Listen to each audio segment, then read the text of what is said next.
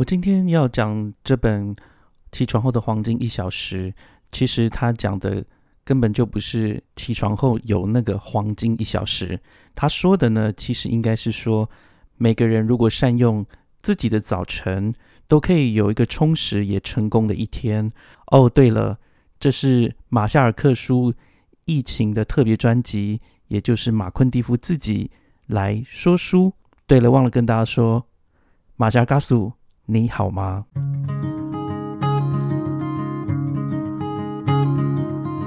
马夏嘎苏？你好吗？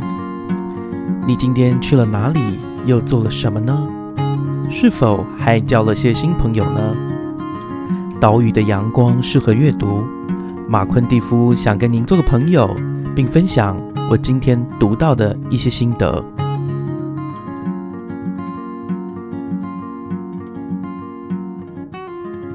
欢迎收听马夏尔加苏马夏尔克书节目，我是马昆蒂夫。你们是否曾经怀疑过，为什么你的阅读经验跟听到的说书播客似乎存在一种貌合神离的感觉？或者是你是否曾经买过一本书，然后你发现这个书的书名跟里面的内容有非常大的差异，不符合你的期待？今天我们这本这一集的节目就是要讲述这样的经验，也就是马昆蒂夫自己在准备这本书之前呢，我想要说的一些话。我想要分享，就是我很努力的想把一本好书，把它做一个消化以及分享之前呢，我遭遇到的种种困难挑战。那我今天要介绍的这一本书叫做《起床后的黄金一小时》。起床后的黄金一小时在台湾出版了哈，这个是由脸谱出版社出版的。我当时呢，呃，在读到这个呃书名的时候，我非常的有兴趣，因为啊，马昆蒂夫对于成型生活，其实我一直都是很很有信心，而我自己也在自己个人生活实践方面呢，觉得如果能够在早上好好的把握这个时间，然后做一些必要的事情，我们就可以呢。把这一天过得很有自信啊，也可以说把这一天会过得很充实。但是呢，我今我在买了这本书，大家现在应该很多这种经验了哈，就是你在线上网络书店，然后看到你要的书，然后你可能看到一些文案写得很好，所以你就点它稍微看一下其中的一些摘要，或者是让你读一下里面一小段的内容。你就决定说，嗯，我觉得内容很好，我就把它买下来。开始的时候也是循着这样的一个历程买了这本书。我当时买的时候，我觉得我充满了这个兴奋的感觉。然而呢，当我收到了这本纸本的书之后呢，我已经买了它将近一年的时间。然而我在最近才终于可以把它读完。各位一定会很好奇啊，就是说我为什么我已经觉得它。对我而言，在某种程度上造成困难，或者是让我觉得不能读完。为什么我还要继续读它呢？我其实这是我自己对自己的责任哦，就是说，我觉得买了一本书，而且我真的知道里面有很好的内容。那如果我没有办法读完，那大概就是我的程度不够，要不然就是我读错它了。那我只是在这一段准备这个说书的期间当中，我就在想说，奇怪，这本书怎么可以花我将近一年的时间？我每次看到书名，我都非常的兴奋，可是每次读到其中的三四页，maybe 五六页之后，我就很想要把它放下来，因为我心中有很多的困惑。而我要跟各位讲，里面的内容真的很好。然而，我们可能要针对其中的一些部分做一些说明。哦，我希望大家少走那种冤枉路。而且，如果你跟马昆蒂夫一样，你也买过这本书，而你也没有读完，然后你开始自责。而甚至觉得说我 我似乎不是个善于阅读的人，那我要跟你说，其实并不是的，因为我自己在做整理之后，我发现这本书其实有一些小状况，而且很可能不完全是编辑的状况，有可能就是它体质啊，这本书成书的这一个转换的过程。出了一些状况，我先跟大家说一下，起床后的黄金一小时是什么样的书？起床后的黄金一小时是什么样的书呢？它的书名叫做《My Morning Routine: How Successful People Start Every Day Inspired》。英文讲的很直白，就是我的早上的行程，或者我早上的安排。然后副标题是：成功的人士是如何每天开启他们受到启发的一天。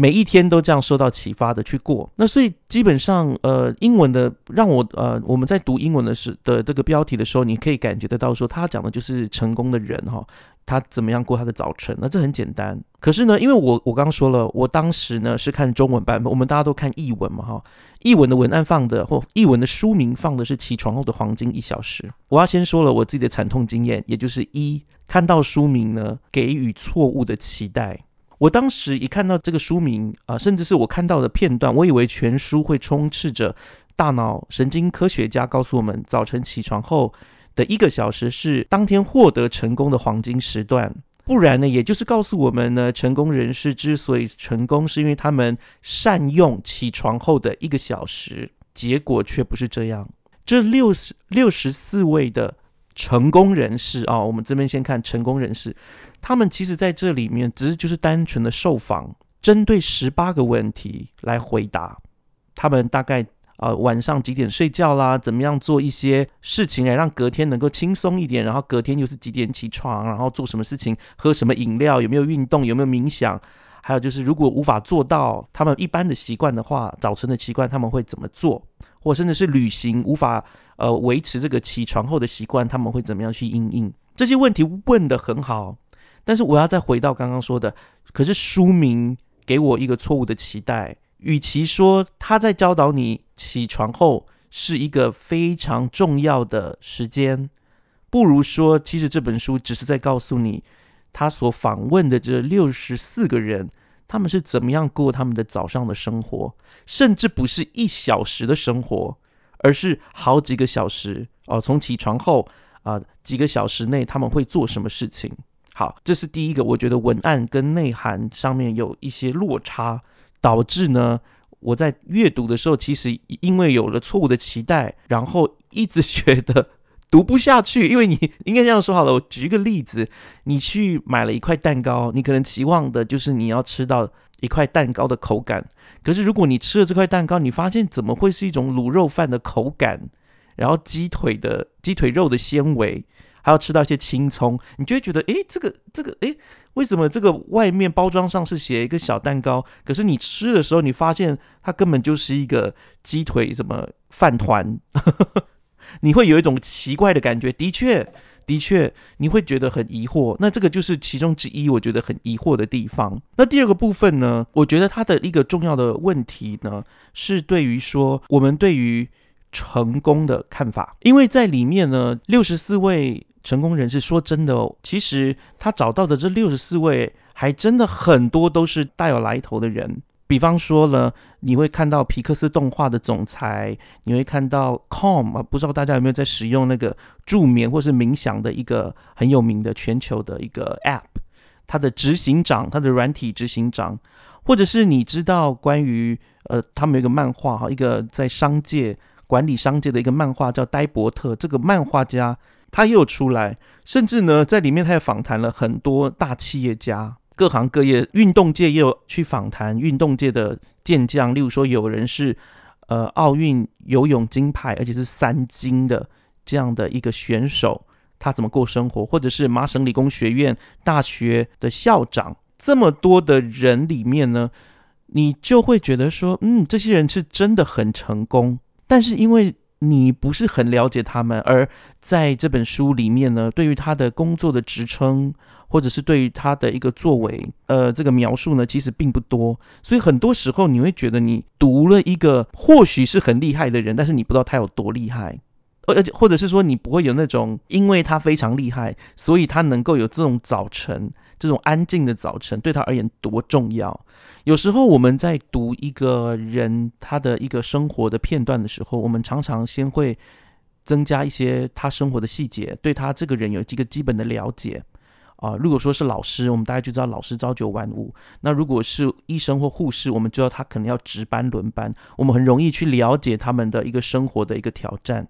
那很多里面都是讲一些企业家啦，或者是创业者。其实你就不知道他们，呃，至少我哈，马昆蒂夫不是创业者，或者是这些大企业家，所以我根本不知道这些人他们的平常生活有什么样的挑战。在书里面，如果说在文章里面有提到，那恭喜我们，但是很多时候是没有提到的啊。这这一点会让，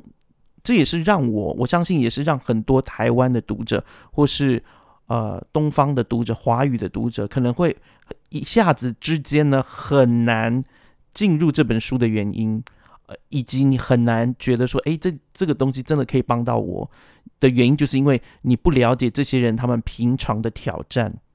虽然他们有讲，但是讲的不够多，所以呃很多的细节我们是无法去拼凑的。所以这是另外一点哦，就是说这个所访谈的这个人物是否是我们熟悉的人啊？我们对他的对他的背景呢，是不是可以感同身受？那再来呢？我认为呃第三个有可能导致这本书呢有点难读的地方，就是喷蒂夫刚刚说过，就是说这本书其实是由。啊，六十四个不同的人，然后回答了一样的十八个问题。我非常认真的把他们按照标题呢做了一个 Excel 档，按照不同的主题编十章。我那个时候会讲说，好吧，既然你都已经把呃作者都已经把它编成十章，十个章节，感觉好像这些呃受访者会可能他会努力的针对这个习惯来回答。可是我后来发现呢，并不完全是这样的。比方说，呃，晨间运动好了，晨间运动呢，他就当然，我们可能觉得说，诶，如果他放晨间运动的话，他应该会，他放的受访者的内容应该大部分都跟晨间运动有关吧？我会跟各位讲，并没有，并没有，可能有直接回应到晨间运动的，可能只有七成或八成，所以也就是。呃，这也是另外这本书，我觉得它在编辑上面一个很诡异的地方。它的内容很好，我要先说每个人的回答的内容很有意思啊，或者是说他回答的内容可以跟我们的生活做一个对照。但是他把这些东西放在同一章啊，框在一个主题下的时候，你会发现其实并不是每一个受访者的那个访谈内容都能够呼应到这个主题的一个状况。这也是为什么我当时在读的时候，我抱持的说，好吧，我从我最有兴趣，例如说，我最有兴趣的部分就是专注力跟生产力，那其中就有一部分啊，就有一章是专注力跟生跟生产力，我就去读。可是我后来发现，嗯，好像没有太多直接告诉我，例如说一些原则，或者是啊访谈直接告诉我这个内容，所以很多时候这又叫牵扯到另一位小小的问题，就是说。这呃，如果今天呢，有人问你说今你今天早上做了什么，这样子直接问你，你可能你的回答就是哦，我今天早上呢几点起床，然后几点吃饭，啊几点刷牙，几点帮孩子煮早餐，几点出门？等等，你会发现很多都是这一种啊非常盖盖瓜式的一个回应。而这些回应呢？你读一篇可能很有趣，可是你读五篇，你根本不认识的人讲他们早上有的吃麦片，有的喝咖啡，有的喝更奇怪的咖啡，或者是有些早上呃根本不吃早餐，你会觉得嗯好，读一个人很有趣，读五个人、十个人、二十个人的时候，你会觉得有一种疲乏的感觉。原因是因为你会觉得嗯，我为什么要知道那么多人他们早上在干嘛？所以这又回归到又扣合到我刚刚说的，如果。我们认识啊，就是说这本书有更多的讯息，关于这一位受访者的更多的讯息跟他的背景，或许我们比较能够去感同身受。然而在无法感同身受，我们感觉就像在读，我觉得有点像在读病历，你知道吗？或者是你在呃现在疫情当中，大家常常会看到人家说什么足迹史，你只是看到他的足迹。说真的，一个人礼拜一去。呃，寿司店，礼拜二去拉面店，礼拜三去哪个店？你连续读十个，你会觉得很无聊，因为这的确就是如此。而这本书里面，如果我认为可以再加强的话，就是那个背景的部分，让我知道这些人的足迹为何如此特别，而这些人的足迹为何对我而言特别有意义啊！这是第二点，呃，我觉得要去讲的内容。再来哈，就是说它里面当然呃，我我想了哈，在英文里面，中文它当然已经避掉这个问题了，因为中文的书名只是说起床后的黄金一小时，但在书名里面，英文书名是说 How successful people successful 啊，成功的人士。那我自己呢也很好奇，因为我说我说真的，我里面我这些人我我只认识那个近藤麻里惠，也就是那个怦然心动的整理魔法的那一位。呃，作者他也被受访，然后他又谈到他的内容。呃，他怎么样早上起床，然后他一定要做的事情，我自己就在想说，OK，这样子应该算是成功人士。但是其他呢，这些大企业家是否就是成功的啊？一是我们对于成功的看法是什么？然后这个作者当然已经提出了他认为这些人士之所以成功的地方。那我会在。下一集正进入正文的时候呢，会提到，我觉得有些人我真的觉得我很好奇他为什么是成功的人士，因为我去上网去查他的内容，好像没什么内容可言啊，好像也没有做什么。我当然这是这算是绩效主义嘛，但是我的意思是说，如果是成功的人士，那我们应该会看到一些成功的事迹吧。有些人我是看不太到的，所以我也非常的好奇，呃，他的一个标准。那先不讲他的，那不讲他的标准，那再讲我们认为啊，亚洲地方可能会很需要的成功人士，例如说啊，呃，这个亚洲区域的人非常重视学历呀，或非常重视学习啦。那这样的话，我我自己在读的时候，我就想，嗯，要是这本书去访问一些什么常春藤大学的顶大的一些学生啊，学霸，然后来讲他们读书的过程，或者是。呃，美国很喜欢那个 spelling bee，呃，一个拼字比赛。那拼字比赛那些小朋友，不要小看他们是小朋友，他们都个个都是选手啊，他们都每天花好多的小时在背很奇怪的单字，然后来参加这个拼字比赛，然后能够脱颖而出。我也觉得这些人很成功啊，可惜然后我没有看到这些人受访。所以另外一个面向来说呢，我刚刚说了，他的年龄层可能都是比较。中老的年龄，虽然当中呢，啊，这个受访者很多都是啊科技业界啦，或者是资讯业界的人，啊，这边还算是中生代吧。但是说真的，他年轻的人真的不多。所以另外一个部分，你会发现说，是不是成功的人都是比较年长的人，或者是说，为了让就是世人能够。看到、察觉到的成功是需要一定累积的状况，所以呢，年纪活得够大，有办法累积足够的成就的人，他才会上榜啊。这是另外一个一个我的一个观察。那我刚刚有提到了哈，就是啊，年轻人真的并不多。那年轻人的成功呢、成就呢，也好像并没有啊。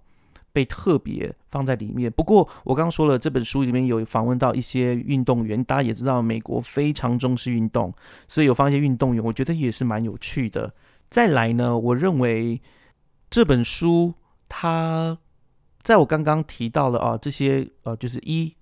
就是内文主轴跟书名不太一样，二就是成功的定义，三成功的年龄层。另外一个部分，我觉得可能就是我刚刚说的，有时候不是编者的问题，有时候可能就是一个转换的一个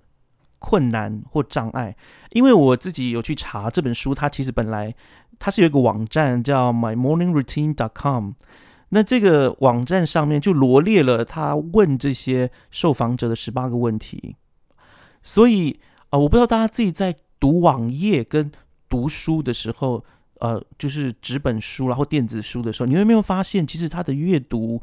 呃，是一种嗯，或者它的编排其实是有一定的语言的。像是在呃网页上的话，我们可以真的就是想看什么就一直点点点点，它有有无限的分页跑出来，然后我们的注意力可以只专注在它跳出来的那个分页。可是，在读书的时候呢，它所做的编排会影响我们对这。这本呃，这个段落或者对这本书的期待，怎么说呢？例如说，其实我在网站上看到它是针对问题，然后问题里面呢有哪些知名人士回答了啊？简单讲是这样，所以我觉得那个你在读网站的时候，你会觉得哦，这个非常的呃清楚啊。例如说，我要看那些人的夜间习惯是什么哦？五六十个人啊，五六十个成功人士回答说他晚上会做什么哦，你就点进去看，你就看到他晚上在做的事情。可是当他变成书的时候，因为这些，我觉得他有一个编排的难题，就是这些人或许有回应一些部分，但是他并不是每一个问题都问的，呃，就回答的很仔细。所以你到时候你在读呃这这这本书的不同篇访谈的时候，你会觉得，哇，他真的好像不是很有一个一个一个脉络。不过我自己我自己是高度怀疑了哈，就是说这六十四个人之所以能够收录在里面，会不会其实是已经是回答上是相对完整的人，所以才能够被收录进来？这是我自己高度的怀疑。虽然说有些人他的回答。我不知道这十八个问题，他们他们受访的时候是不是十八个问题都一一回答，然后编者呢再依照他觉得比较有意思的把它留下来，没有意思的把它弄掉。但是有时候我的确会感觉到说，哎，这个人好像为什么这个人最后回答五题，这个人最后回答六题？我要分享一个我觉得我自己在阅读的时候，另外一个不知道各位会不会有兴趣的地方，就是虽然呢，我刚刚说了，他每一篇呢都会问基本上一样的问题，对不对？然后他有真的回答的问题，编者会把它放上去。例如说，他说，哎。你的晨间习惯是什么？这是第一个问题。我后来发现，有些人可能在晨间习惯，你的晨间习惯是什么当中，也回答了其他的问题。例如说，哦，其他问题像是你早上起来会喝什么？你早上会不会运动？你会不会有冥想的习惯？也就是，虽然一篇里面呢，他可能只放了几个标题，哈，这个标题说，哦，他早上习惯是什么？但是他可能都混杂在一起，也就是很有可能你读的这一篇，它就是一个完整的一篇。但是它就像我刚说的哈，人家问你早上做什么，然后你真的有时候很多时候是一个流水账式的、非常印象式的回答。不过呢，我要跟各位各位讲一下，并不是每一篇都这样。我真的觉得有一些真的是啊，其中有一位是四星上将哈，这个上将呢。他的晨间习惯非常的固定，你就会被他的那种执着所感动。就是他每天都要运动，而且运动到一个不可思议的状态，宁愿少睡也要运动，因为他觉得锻炼身体是军人的天职。然后另外他还提到一天只吃一餐，呃，这个东西我想在下一集进入正文讨论的时候，我想要再谈到。我要重新再解释一下，我今天做这一集呢，其实是因为。因为有些人其实听了我的节目之后呢，他会决定说要不要去买这一本书。我觉得这本书它有一些阅读上，因为编辑的关系，因为内容的呃从版面的转换的关系，还有一些我觉得真的是一些编辑的问题，或者是一些翻译员可能没有注意到的东西，所以导致呢你要进去这本书很困难。好像就是我是非常的有热情想要往前冲，但是这本书会一直把我往外推。可是，当我真的克服了这一些把我往外推的这个推力之后呢，我真的觉得这本书，其实你透过这本书可以跟六十四个人做朋友，然后你透过这一本书呢，你感觉到好像你到他家哦，去借宿他家，跟他一起经历晚上睡觉起来早晨的这个时间。所以，我另外觉得，我我会建议大家，如果你要读这本书的话，你不妨把它当做，如果你今天要去这个人家借宿的时候，你会看到他怎么样生活，然后你可以去想，嗯，我要怎么样去配合他啊？因为有每个每个家庭的一个，呃，可以讲生活习惯是不一样的啊，早上的安排也都不一样，晚上的安排也不一样。透过这六十四种。不同的成型早晨的一个时间安排，你或许可以发现自己也可以做一些安排啊。另外一个部分呢，我要再说的是，我希望各位把这本书当做一个挑战。如果你在这本书里面读到了让你觉得很兴奋，想要去迫不及待想要去实践的部分，我认为那这本书就真的达成了它的一个目的。因为在这本书的第十七页当中，他有说到，他希望。每个人读了这本书之后呢，可以打造自己的成型习惯。也愿这本书可以成为各位的使用说明，或者是你的学习手册。那这是马夏尔克书针对起床后的黄金一小时啊所做的，我认为需要特别注意的部分。我们在下一集会正式进入正文，也想跟各位聊聊你起床后可以有哪些事可以做。好，我今天的节目就到这里喽。吴尼朗，我们下次再见。喜欢我们今天的节目吗？欢迎各位听友能够到 Spotify、Apple Podcast、Google Podcast 或 Sound On 聆听我们的节目《马夏尔克书》，并且在 Apple Podcast 上给我们五颗星的评价。当然，如果各位还有其他的意见或者是很好的想法，也欢迎到我们。脸书的粉砖以及 Instagram 上面的粉砖留言给我们，我们很期待获得各位的反应跟回响哦。我们就下次再见喽，拜拜。